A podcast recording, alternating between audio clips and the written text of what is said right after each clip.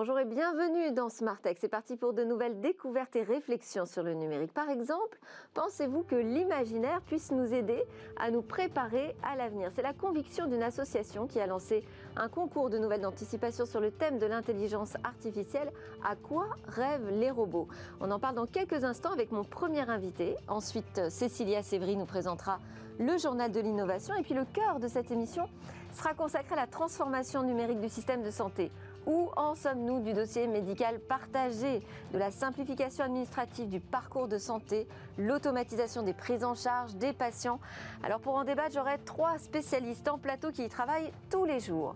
Enfin, en conclusion de cette édition, je vous propose de découvrir une nouvelle technique de lutte contre la fraude financière.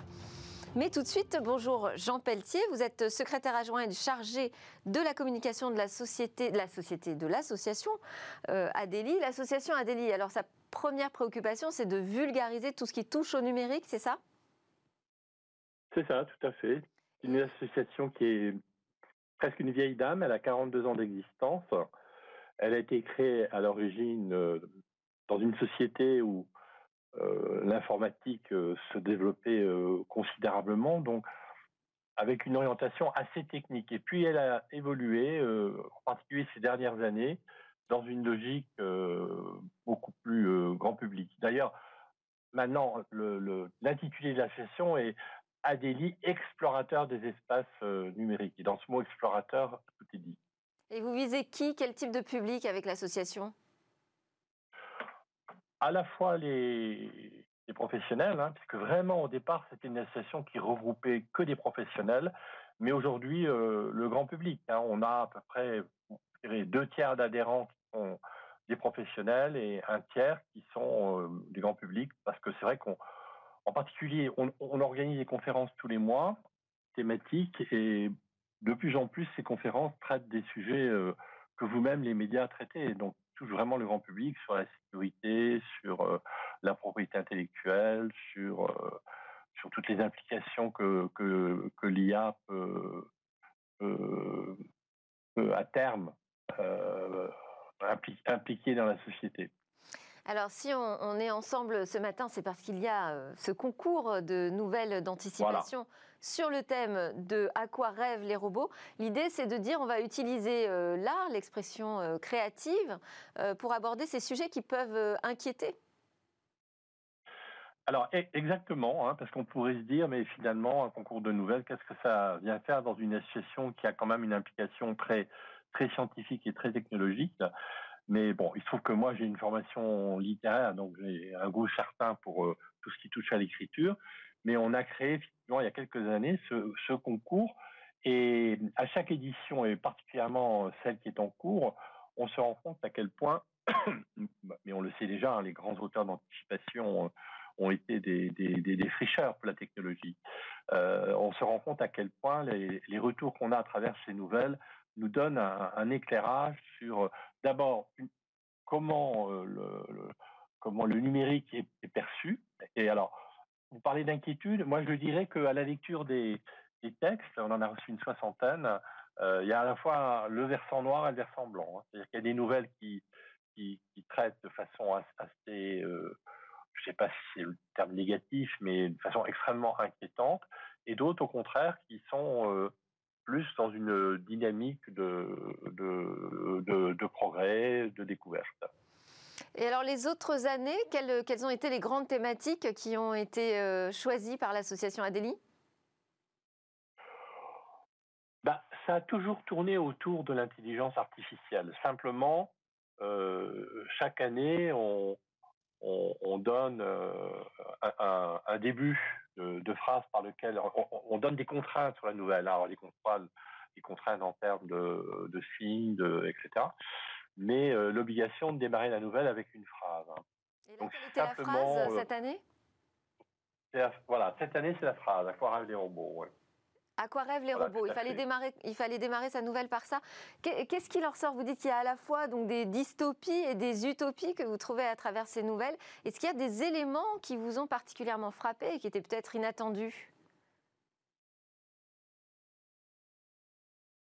Bah, Pour moi, non, parce que c'est vrai que suis tombé dedans dans les nouvelles technologies depuis que je suis tout petit, donc je ne suis pas le comment dire le bon élément référent pour, pour répondre à cette question. Il n'y a, pas grand-chose qui me, qui surprend.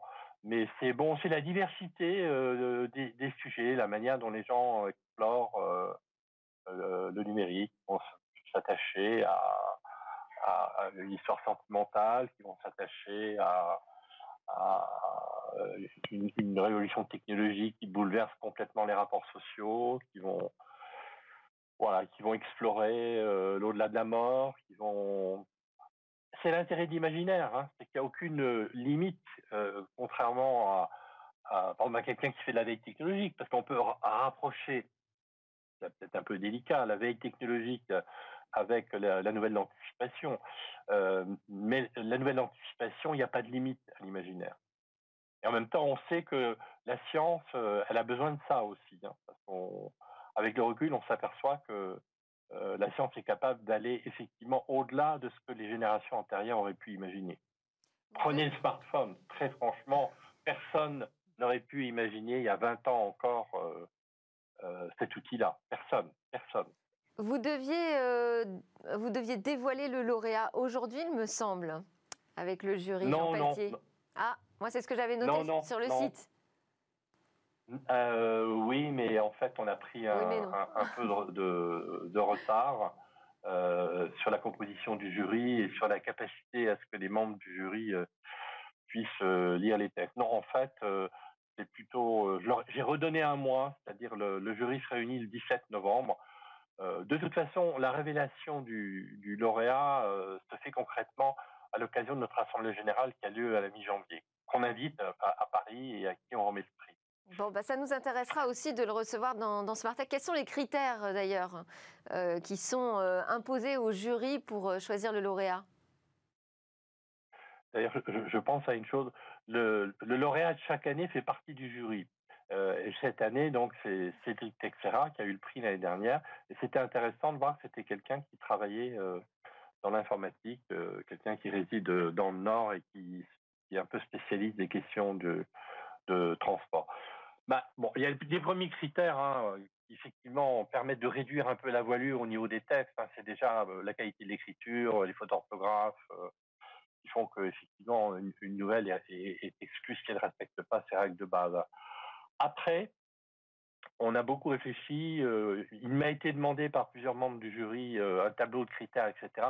Moi, personnellement, je me suis refusé à ça. Je, pense que euh, c'est à chaque membre de jury en son âme et conscience de, de, de, de, bah de, ressentir un texte en disant oui, il est bien écrit, euh, euh, l'histoire est bien amenée, la thématique est intéressante. Jean Pelletier, je comprends, tout à fait. Vous, donc vous nous direz qui a gagné euh, ce prix de la nouvelle d'anticipation sur le thème À quoi rêvent les robots, ça nous intéresse beaucoup. Merci pour ce premier témoignage. Vous êtes secrétaire adjoint et chargé de la communication de l'association Adélie. Nous, on va enchaîner justement avec notre journal de l'innovation.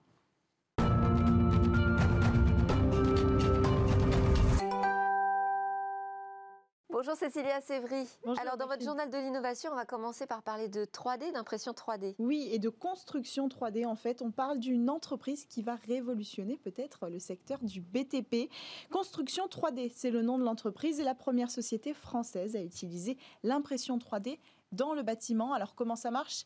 Euh, C'est une espèce de grosse machine avec un grand bras qui va se voir injecter du ciment et qui va tourner autour d'elle-même comme ça pour, euh, pour euh, fabriquer une structure en ciment. Ça marche pour le bâtiment, ça marche aussi pour les objets, ça marche aussi pour les petits meubles ou les grands meubles. Et en fonction de chaque ouvrage, on a une taille de machine différente. C'est aussi cette société, la première société qui a bâti une maison de 100 mètres carrés en 48 heures seulement. Elle propose du coup depuis quelques mois d'intégrer ces solutions sur les chantiers du bâtiment avec ses différentes tailles euh, de produits. Elle met en location donc son propre matériel d'impression, plusieurs machines à impression 3D et sont livrées dans un conteneur. C'est vraiment un service clé en main, on peut dire, pour qu'elles soient protégées et puis aussi pour qu'elles puissent traverser la France parce qu'elles sont très très lourdes ces machines, mais par contre très faciles d'utilisation. Il suffit de les guider et de les brancher. Aujourd'hui, cette société achève d'ailleurs de construire son propre siège social. Alors, on va sur quelque chose d'un petit peu plus gadget, peut-être, un plaid connecté? Oui, on poursuit donc avec cette innovation bien-être. Le premier plaid sensoriel thérapeutique qui vise à apaiser les troubles du comportement. Il s'appelle Maaz, inventé par Twins Studio, un studio, une start-up fondée par deux sœurs jumelles. Euh, cette start-up est spécialisée dans les nouveaux textiles et les matériaux souples. Un smart textile composé d'électronique à capacité, aux capacités relaxantes, à mi-chemin entre le high-tech et le low-tech. Il se destine aux personnes âgées et aux personnes handicapées. Les tests réalisés dans plusieurs maisons de retraite montrent des signes assez encourageants. Euh, il permet par exemple de gérer les crises d'anxiété de 5 à 10 minutes. C'est le temps qu'il met pour agir, pour calmer la personne. 5 à 10 minutes, qui va accompagner, évidemment, ce n'est pas la solution, mais il va accompagner euh, euh, le, personnel soignant. C'est une solution aussi qui stimule les patients atteints de troubles cognitifs, comme la maladie d'Alzheimer, à travers des programmes intégrés de relaxation. Enfin, Maaz a aussi, je le disais, un impact sur le travail des soignants. D'après le studio, il réduit la pénibilité du travail et le taux de satisfaction des aidants grimpe à 40%. On passe à un vélo. Oui, on passe à un vélo. Et puisque vous venez de parler de science-fiction, j'ai décidé de vous présenter peut-être le vélo du futur. Conçu par Beno Technologies, le Rivo, c'est son nom, est un vélo assistance électrique urbain au design assez spectaculaire, vous allez voir. C'est un vrai concentré de technologie encore jamais vu jusque-là sur un vélo. Ses roues sont sans rayon, ni moyeu. Ça lui donne l'air d'un véhicule véritablement du futur. Un éclairage LED 800 lumens est intégré aux roues et se déclenche automatiquement automatiquement grâce à un capteur de luminosité. La roue arrière est équipée de clignotants et d'un feu de freinage comme sur les voitures. D'après l'entreprise, Revo est doté d'un système anti-vol à triple barrière. Sur le guidon se trouverait un lecteur d'empreintes digitales complété par un cadenas électrique caché dans le cadre, hors de portée des pinces coupantes. Et puis le design de Rivo repose sur un cadre monobloc qui, qui héberge le moteur 250 watts et la batterie amovible, 48 volts. Une belle innovation, une belle innovation pardon, qui appelle quand même à la prudence, Delphine, parce que Benoît a ouvert les inscriptions en précommande sans donner le prix pour l'instant. Euh, et puis bien sûr, il est impossible de vérifier du coup tous ces atouts technologiques, même si on a les images, on ne sait pas si la production est officiellement lancée. Et peut-être du coup que ce vélo relève pour l'instant seulement du domaine de la science-fiction. encore peut-être un roman d'anticipation. Merci beaucoup Cécilia Sévry. On enchaîne avec euh, la réalité de la réorganisation numérique du système de santé.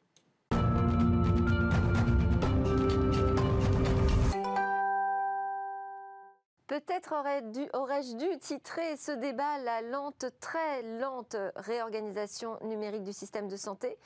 J'ai avec moi trois experts qui pourront nous dire concrètement ce qu'il en est, quels progrès on peut espérer, à quelles échéances en matière de prise en charge et de suivi des patients. David Gruson, directeur du programme santé du groupe Jouve, spécialiste de la numérisation pour simplifier et personnaliser les parcours des utilisateurs. Francisco Vega, directeur France et nouveaux marchés chez Medicus AI, plateforme qui automatise l'interprétation des examens biologiques médicaux pour proposer des conseils personnalisés aux patients et aux médecins. Et Stéphane Tollander, fondateur, président de Sibiltech, éditeur de logiciels de santé prédictive en transplantation rénale. Vous êtes aussi coordinateur de la commission e-santé de France Biotech, association indépendante qui fédère les entrepreneurs de l'innovation dans la santé et ses partenaires experts. Alors tour de table rapide pour commencer. Lente, très lente réorganisation numérique du système de santé? Je ne partage pas l'appréciation. Je, je, pense que ce que vous dites était vrai pendant longtemps. Hein. Euh, j'ai euh, derrière moi une, vingtaine d'années dans le système de santé, dans des fonctions diverses, y compris euh, nationales. C'est vrai que ça a été un mouvement au départ lent. on parlera sans doute du DMP qui a, mis, qui a mis longtemps à se mettre sur orbite, mais je pense qu'on est maintenant dans une phase de transformation effective. Il y a une impulsion qui est donnée par les pouvoirs publics, par les acteurs privés, par les innovateurs en IA et malheureusement malheureusement, euh, le contexte du Covid-19 nous amène à, franchir une nouvelle étape très rapide avec des nouveaux besoins euh, qui, émergent et la nécessité euh, d'y répondre par l'innovation tech. Donc on vit une phase de transformation accélérée essentiellement depuis deux ans. Alors, vous travaillez justement sur la numérisation des parcours des patients. euh, numérisation euh, du côté administratif et financier, sur euh, l'admission dans les mmh. établissements de santé. On en est où des déploiements de ces solutions? Bah, Écoutez, c'est l'exemple de, quelque chose qui, qui accompagne la, crise Covid-19 avec la nécessité de gérer la distanciation physique dans l'exécution des formalités administratives et financières. C'est le contexte, mais c'est aussi euh, une réalité structurelle. Euh, aujourd'hui, les, hôpitaux produisent chaque année 200 millions de feuilles de papier rien que pour leurs factures. Euh, c'est absolument colossal. Les établissements sont ensevelis, cliniques et hôpitaux, sous des tonnes de papier. Donc il y avait ce, mouvement qui est de prise de conscience qui, s'était fait jour il y a déjà quelques mois, mais là maintenant, les, choses se font vraiment.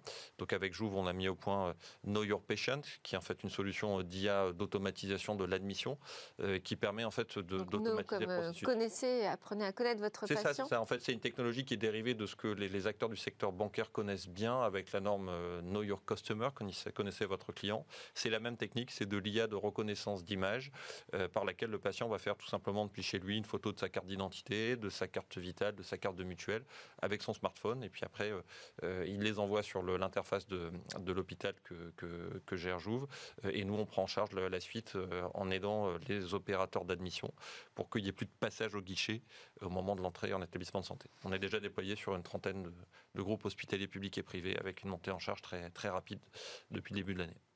Super, Francisco Vega euh, de Medicus AI. Alors, euh, Medicus AI a été désigné pour euh, structurer justement ces données de santé du DMP, le dossier médical partagé, qui était au début le dossier médical personnel, est devenu partagé. on en est où là sur, sur ce projet? Alors, juste une petite précision. Euh, la partie sur laquelle on a été, on a été mandaté, c'est pour structurer les données biologiques. Biologiques, c'est votre spécialité, tout à fait. Exactement. Pour rendre ces données interopérables. C'est ça. L'idée, c'est qu'aujourd'hui, euh, alors il y a des normes qui doivent être euh, mises en place pour pouvoir, pour que les laboratoires et, les hôpitaux puissent transférer ces données de façon structurée. Donc, on appelle ça le format CDR2. ces normes-là ne sont pas encore implémentées au niveau des laboratoires. Donc aujourd'hui, les laboratoires, ils transmettent ces informations en format PDF ou en format image. Donc on se retrouve avec un DMP qui a son contenu en information statique ou figée du coup ne peut pas on ne peut pas faire d'analyse du contenu, on ne peut pas faire de croisement des informations. Même pour un médecin qui veut la consulter, il faut qu'il parcourt l'ensemble des PDF euh, ou l'ensemble. On ne peut pas faire une recherche, par exemple, sur un mot. Donc nous, ce qu'on va faire, ce qu'on est en train de, mettre en place avec le DMP, c'est utiliser ces, ces scans, ces PDF ou ces images pour aller extraire l'information et non pas seulement l'extraire, mais aussi la mapper aux standards internationaux et donc du coup ajouter les bonnes codifications pour qu'elles euh, puissent être interopérables entre différents, euh, enfin à partir de différentes sources. Mais alors, pardonnez ma question, euh, pourquoi ça ne se fait pas au niveau des laboratoires directement? Alors, on est aussi en train de faire ça au niveau des laboratoires. Il y a une, une réglementation qui, qui est passée, mais qui a un délai avant d'être implémentée. et du coup, ça va venir. mais du coup, si, on en reste là et qu'on on attend que les laboratoires commencent à fournir les données, on est en train de perdre tout ce qui est déjà dans le DMP aujourd'hui. Donc c'est pour ça qu'on travaille avec le DMP pour euh, extraire et harmoniser l'information euh, qui est déjà présente et on travaille aussi avec les laboratoires pour qu'ils puissent fournir ces informations en structuré directement. Stéphane Tolinder de Tech, France Biotech, euh, est-ce que vous constatez, vous aussi, une accélération dans le déploiement de nouveaux process, de nouvelles technologies, du numérique dans le système de santé? Alors, il est évident qu'il y a une accélération, en tout cas une volonté des pouvoirs publics d'aller plus vite. Euh, Depuis la crise Covid-19 en particulier Même avant ça, la feuille de route Ma Santé 2022, euh, les travaux de l'Agence numérique de santé, je pense, vont dans le bon sens, notamment dans le sens de plus d'interopérabilité des, des systèmes euh, d'information hospitaliers. Et la crise accélère ça et accélère la volonté très clairement d'aller vers, encore une fois, un investissement plus important dans le numérique en santé avec euh, les 2 milliards qui ont été annoncés pendant le Ségur euh, et on va dire des, voies de remboursement aussi, euh, des solutions, on va dire, médicales, digitales, qui pourraient être accélérées. Maintenant, il faut voir que cette crise est mondiale et il faut voir que les innovations digitales, notamment à base d'intelligence artificielle, visent des marchés mondiaux. Donc il ne s'agit pas seulement de regarder les technologies et l'accélération numérique en France, il s'agit de regarder à quel point on va vite ou lent euh, à l'échelle internationale. Et quand je regarde nos voisins, en particulier l'Allemagne ou des marchés porteurs comme les États-Unis, euh, il me semble qu'à ce stade, ils vont plus vite que nous. Mhm. Euh, donc je dis quand même attention à pas seulement regarder ce qui se passe en France, mais aussi regarder ce que des, des, EHR comme Epic sont en train de faire aux États-Unis et constituent des, des, places de marché d'applications. Et on a là un danger de voir se développer sur un marché comme les États-Unis une sorte d'App Store d'applications numériques de santé. Et on a vu ce qui s'est passé dans le digital.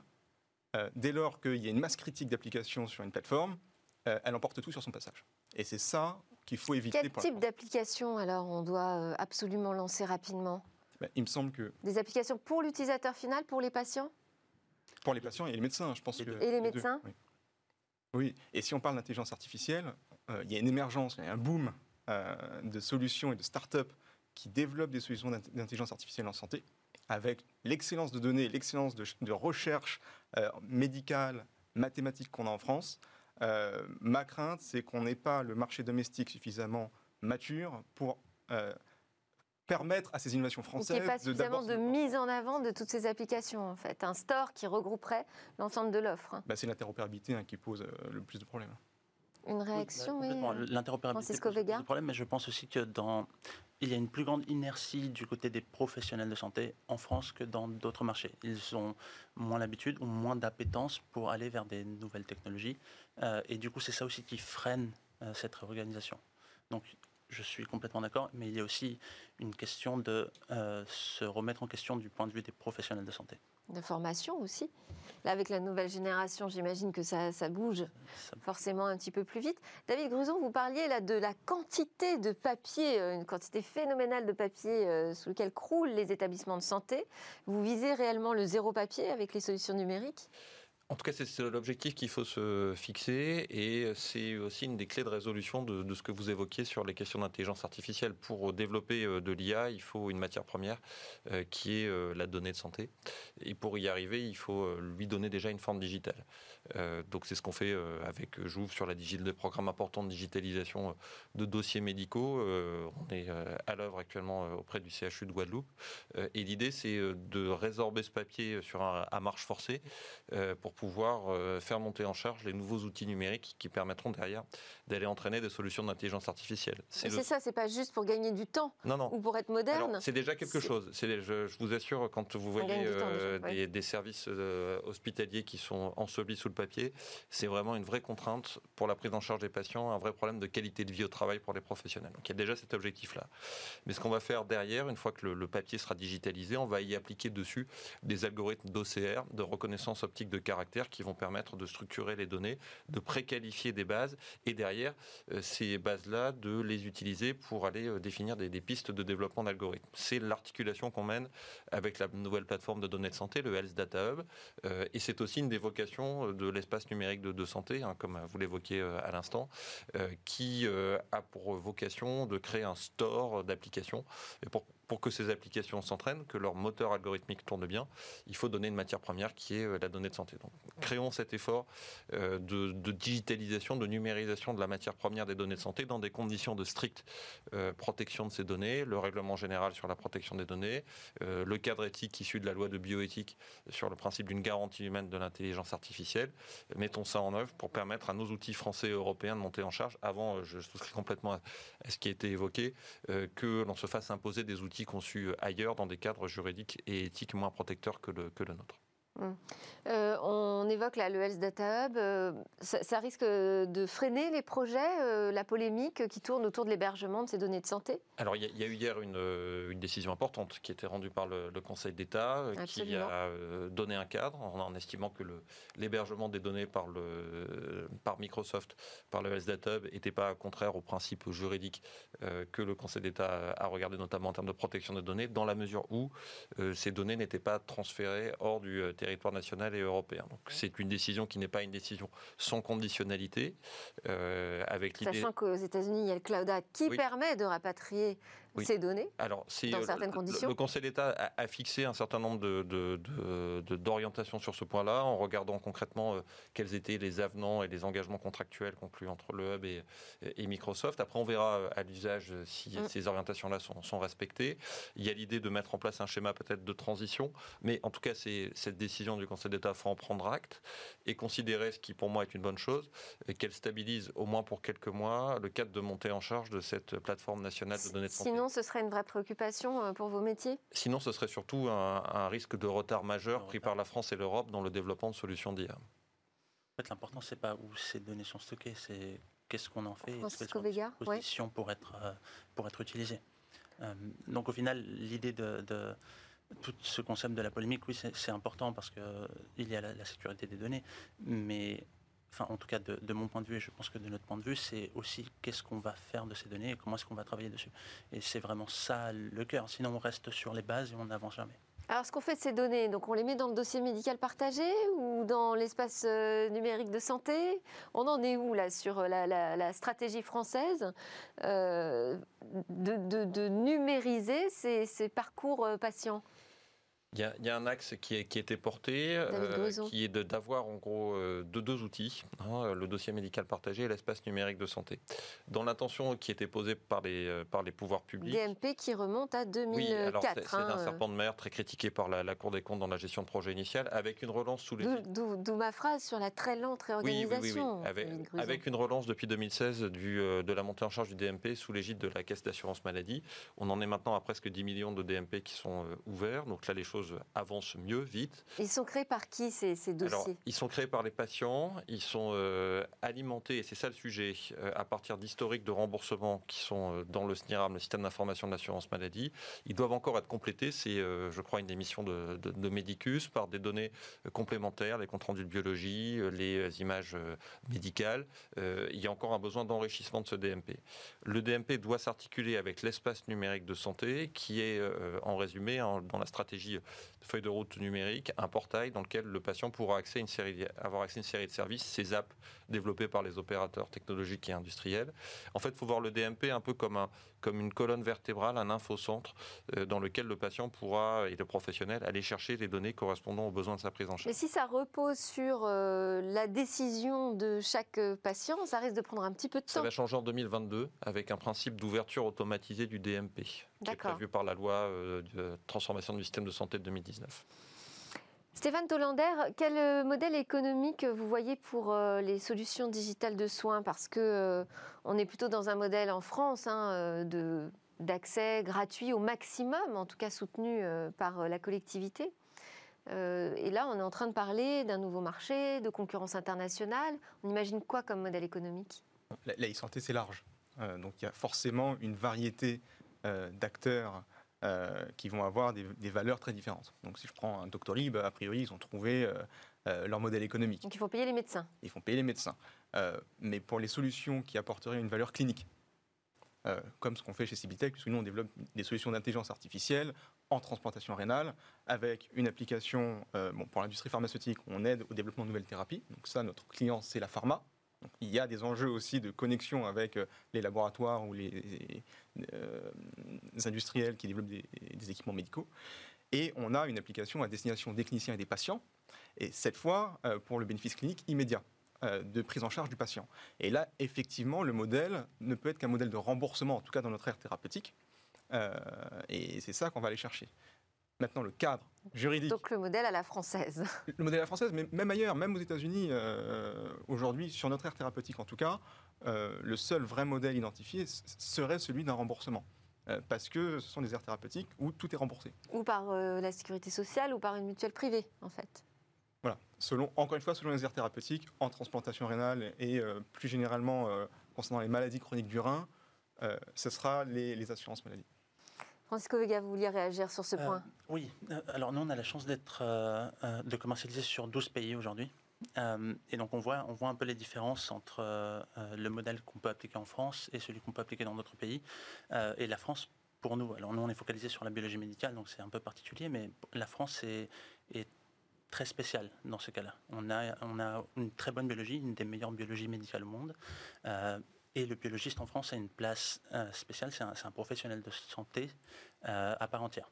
Et donc, nous, en France, on a, au lieu de s'orienter directement vers le patient, de pouvoir fournir la solution qu'il puisse payer de sa poche si besoin, ou d'aller vers un remboursement, ce qu'on a fait, c'est qu'on a viser les laboratoires de biologie médicale. Et donc aujourd'hui, ce sont les laboratoires de biologie médicale qui vont payer pour ce service afin que les patients puissent avoir l'interprétation automatisée de leur compte-rendu et du coup ne plus avoir un compte-rendu qui est cryptique et qu'ils ne comprennent pas, mais plutôt avoir quelque chose de, attirant et de simple à comprendre.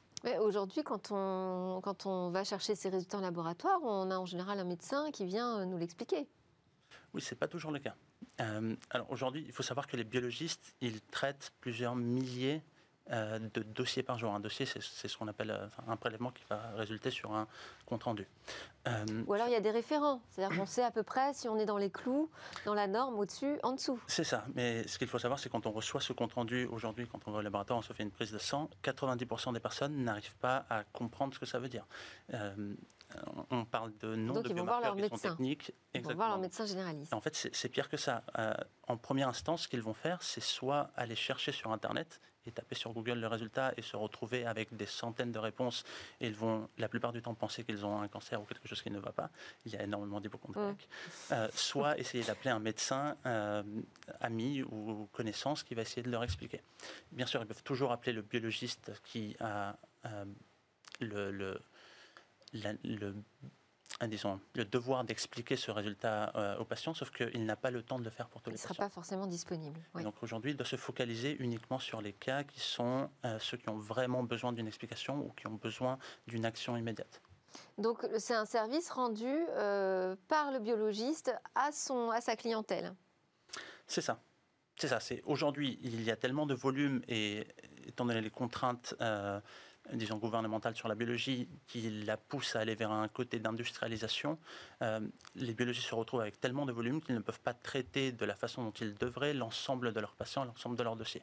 Et donc, nous, on leur fournit un outil qui leur permet de se focaliser sur ceux qui en ont vraiment besoin et de fournir aux autres euh, le même support et le même, euh, le même accompagnement que s'ils ils avaient le temps de s'en occuper personnellement. Ces nouveaux parcours euh, numérisés, David Grison, vous disiez qu'il y avait déjà pas mal d'établissements hein, qui les mettaient euh, en œuvre. Depuis combien de temps? Est-ce qu'on a des premiers retours d'expérience? Qu'est-ce que ça change concrètement? Oui, alors ça change beaucoup de choses. Euh, là, pour vous, on est, je vous disais, à une, trentaine de groupes hospitaliers publics et privés. En France, en métropole, parce que vous parliez de la Guadeloupe? Oui, oui, alors dans l'Hexagone, Outre-mer. Donc là, à ce stade-ci, on est présent sur le, système de santé français. On va sans doute se développer hors de France dans, quelques temps. On a plusieurs pistes dans, dans ce sens-là. Sur la partie française euh, du, du, sujet pour Know Your Patient, hein, la solution euh, d'IA d'admission euh, automatisée. On, voit bien que l'expérience... retour d'expérience de combien de temps quoi, ah, Six mois, un an? Sur six mois. Sur six mois. En fait, on avait développé deux, deux, prototypes pilotes en 2019 et puis on a eu malheureusement le Covid-19 qui s'est qui s'est abattu sur nous. Le ministère de la Santé a labellisé la solution. Elle est accessible par les centrales d'achat hospitalières. Donc là, maintenant, sur le, la taille critique que l'on que le, que a on, voit concrètement l'expérience d'entrée des patients dans le système de santé qui, change. C'est une entrée circonscrite, la digitalisation du processus administratif et financier, mais on voit bien que derrière, elle provoque beaucoup de choses. Euh, et elle est associée, ce, moment d'entrée dans le système de santé, euh, à, des, éléments connexes qui se rapprochent de la prise en charge médicale. Par exemple, pour le CHU de Dijon, on administre pour le compte du, CHU le questionnaire Covid-19 que les patients renseignent avant d'entrer à l'hôpital. Et puis on voit que derrière, il y a des éléments de continuum et alors, quand ils arrivent, une fois qu'ils sont entrés euh, dans l'hôpital, qu'est-ce qui se passe? Donc, ils ont déjà tout chargé. Leur identité a été euh, validée. C'est un point important. L'identité, c'est pas qu'une notion administrative, c'est aussi une notion d'identito-vigilance médicale. On voit qu'elle est importante, cette, notion de mhm. vigilance sur l'identité dans toute une série de prises en charge. Et puis après, derrière, le back-office euh, de prise en charge administrative et financière est considérablement simplifié. On va aller vers de plus en plus d'interopérabilité avec les systèmes d'information hospitaliers. Il y a aussi un objectif de permettre à l'hôpital des gains de qualité de prise en charge et des gains d'efficience euh, sur ses fonctions d'admission, frais de séjour, traitement mais, mais, euh, ma question, c'est vraiment très concrètement. Donc le patient arrive, il a quoi comme accueil? Eh ben, Parce que c'était quand même un point d'entrée en même temps, cette admission. C'est sûr, c'est sûr, mais derrière, vous voyez, le, on, voit que dans les, établissements qui ont choisi euh, Your Patient, il y a deux types d'attitudes. Soit les établissements font le choix de maintenir une, forme d'accueil administratif, mais ils le réorganisent, avec un, un, accueil qui se centre davantage vers la convivialité dans la prise en charge de, et l'explication de l'information vers le patient, avec une concentration des fonctions administratives plutôt sur du back-office. Ou alors, autre option, euh, à ce moment-là, on passe l'étape euh, de l'accueil par le guichet d'admission et on va directement dans le service de soins. Et c'est l'équipe du service qui accueille le patient qui a plus besoin de faire de détour par l'entrée administrative. On voit que l'étape d'après, une fois que l'onboarding digital, l'entrée en relation digitale aura été gérée, ce sera d'assurer ce continuum d'interaction digitale au cours de la prise en charge et après pour assurer des éléments de suivi. Et l'enjeu, euh, on le voit avec des solutions comme Cibitech, euh, est majeur sur le suivi de patients atteints de maladies chroniques et métaboliques euh, pour qu'ils ne soient pas lâchés dans la nature. après la prise en charge hospitalière, on voit qu'il y a un sujet d'amener un continuum de prise en charge et le digital peut y contribuer. Il faut mesurer la satisfaction euh, de la patientèle euh, sur, sur ces outils. Je pense que c'est majeur pour euh, les faire évoluer. C'est une question majeure. Et là aussi, il faut être à la fois modeste, mais quand même très, très clair sur le fait que des choses changent assez radicalement en 2020. et on voit qu'il y a un enjeu de maintenir l'accessibilité au numérique pour les personnes les plus vulnérables, mais qu'en réalité, il y a vraiment quelque chose qui se passe et qu'il y a une demande forte. On le voit avec la téléconsultation, qui a connu un boom avec le, Covid-19. On le voit dans maintenant toutes ces infrastructures de gestion du système de santé. C'était des sujets absolument réputés impossibles. Hein, la digitalisation euh, de l'admission frais de séjour, on y va maintenant et c'est très bien. Et je Il y a d'autres applications, euh, Stéphane Tolander, qui vous semblent essentielles à mettre en place rapidement en France en matière de santé? Je pense que le premier point, on en a discuté, c'est d'avoir euh, ce cœur d'identification patient et des données de patient autour soit du DMP, soit de l'espace numérique de santé. Parce qu'une fois qu'on aura ça, je pense qu'autour de ça, on pourra créer justement cette place de marché d'application.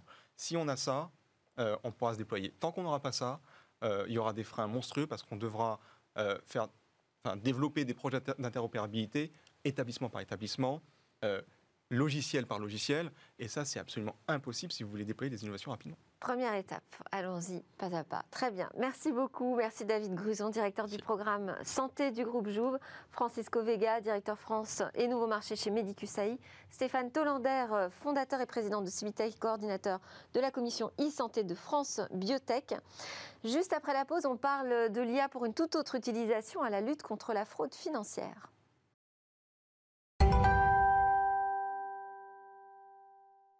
Nous sommes de retour en plateau pour la suite de Smart Tech. Bonjour Paul-Henri Botella. Merci de venir témoigner sur un sujet à propos duquel peu d'acteurs hein, sont enclins à s'exprimer. Vous êtes directeur financier de Blackwen. C'est une fintech qui euh, développe des outils de lutte contre la fraude bancaire, le blanchiment d'argent sale euh, issu euh, de la fraude ou du terrorisme même. que représente cette criminalité financière, bancaire? Et est-ce que vous avez vu s'accroître le nombre de fraudes? Alors tout d'abord, merci de me recevoir sur votre plateau. Euh, je suis ravi de vous rencontrer. Effectivement, euh, la fraude euh, bancaire, puisque c'est le sujet qui nous intéresse plus particulièrement chez Blackwen, est en progression constante. pourquoi en progression constante? Parce que modification des habitudes de paiement, nouveaux acteurs sur le marché, on entend beaucoup parler des, néobanques, hein, notamment. donc effectivement, les dispositions des SP2 au niveau Europe qui sont l'ouverture du marché euh, bancaire et donc de nouveaux intervenants avec davantage d'acteurs sur le marché. Euh, et donc, en fait, même si les contraintes réglementaires augmentent, souvent, les financiers ont tendance à mettre ça à minima en place. Mais néanmoins, c'est vrai qu'il y a beaucoup de changements dans nos habitudes de paiement. ne serait-ce que ben, justement à la faveur de la crise Covid, où on assiste effectivement à une augmentation. Euh, paiement sans contact, par exemple Exactement, et des paiements à distance. Donc, euh, qui dit paiement à distance dit effectivement euh, des risques supplémentaires sur le réel bénéficiaire du paiement que vous effectuez. Alors, on a vu que s'affichaient des chiffres hein, sur l'ampleur de la fraude. Ce sont des chiffres mondes. Oui, alors. Vous avez des données Moi, j'ai des données France. Hein, donc, il y a l'Observatoire de la Banque de France qui, chaque année, euh, publie un rapport sur les fraudes bancaires euh, en France. Euh, effectivement, on atteint des, des, sommes records puisque le dernier rapport, donc qui est sur l'année 2019, est à de fraude qui avoisine le, million, le milliard 3. Pardon. donc la somme paraît colossale. Néanmoins, le flux de paiement au total, tout, moyen confondu, est de plusieurs centaines de milliards. Donc en fait, c'est vrai qu'on travaille avec des, petits pourcentages euh, compte tenu des volumes euh, impliqués. Euh, mais néanmoins, 1,3 milliard, c'est une somme qui est extrêmement importante, voilà, puisque la plupart du temps, c'est quand même la victime qui reste avec, cette fraude sur les bras puisque les banques ne remboursent pas la totalité de, de la fraude. ce qui est intéressant de constater également, c'est que dans beaucoup de cas, la victime est souvent un acteur de, sa propre, de la propre euh, fraude dont il est victime. Donc en fait, c'est-à-dire qu'il s'est laissé piller un certain nombre d'informations qui permettent aux fraudeurs euh, de franchir euh, le, la barrière de la méfiance de la victime pour se faire passer pour un prestataire de service, euh, oui, les attaques par exemple de phishing où euh, on va dévoiler soi-même son numéro de carte avec euh, son code secret et, absolument indiquer ses coordonnées bancaires. on vous informe via un mail que. Et là, du coup, la banque dit vous êtes responsable en fait de cette fraude. Tout à fait. Alors, Blackwell est capable de mettre en œuvre des, des systèmes de protection et de la banque et du client de la banque, puisque effectivement, nous travaillons sur un modèle qui est comportemental. C'est-à-dire qu'en fait, euh, la, plupart des, usagers euh, ont un profil bancaire assez classique. C'est-à-dire qu'en gros, 90% des paiements que vous allez faire le mois prochain, euh, vous avez les mêmes bénéficiaires que le mois d'avant et que le mois d'avant. Donc en fait, il y a un profil. Dans les mêmes lieux à peu près Exactement. Donc c'est un petit peu un système, c'est comme la météo en fait, en quelque sorte. On est capable de à partir d'événements du passé, capable de prédire la météo qu'il va y avoir demain, après-demain et dans la semaine à venir. Et pour le, euh, la pratique bancaire, c'est exactement pareil. Vous avez quasiment 90% de vos paiements qui ont déjà euh, été euh, reconnus, on va dire, sur les mois précédents.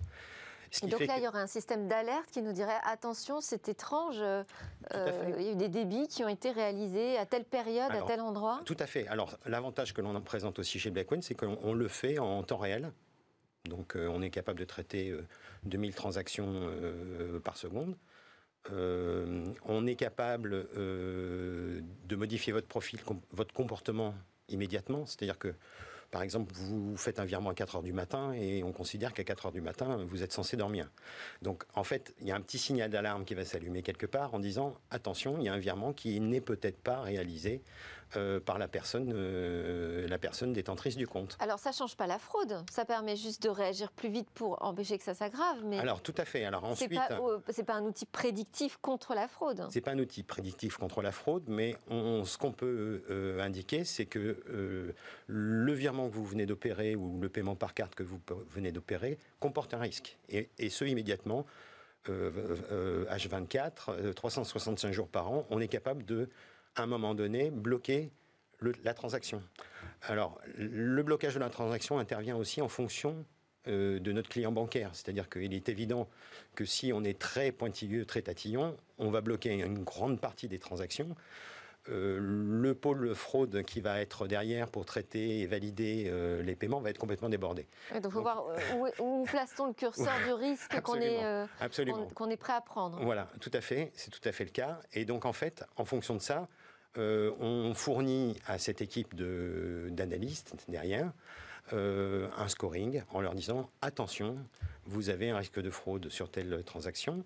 Avec, alors l'intérêt de, notre solution, c'est qu'elle lui présente aussi euh, l'analyse qui a été faite par, le, par la, solution. Ah, de l'IA explicable. Exactement ça. C'est-à-dire, c'est pas une boîte noire où on dit attention, la transaction est rouge. On va dire c'est une boîte blanche la transaction est rouge parce que.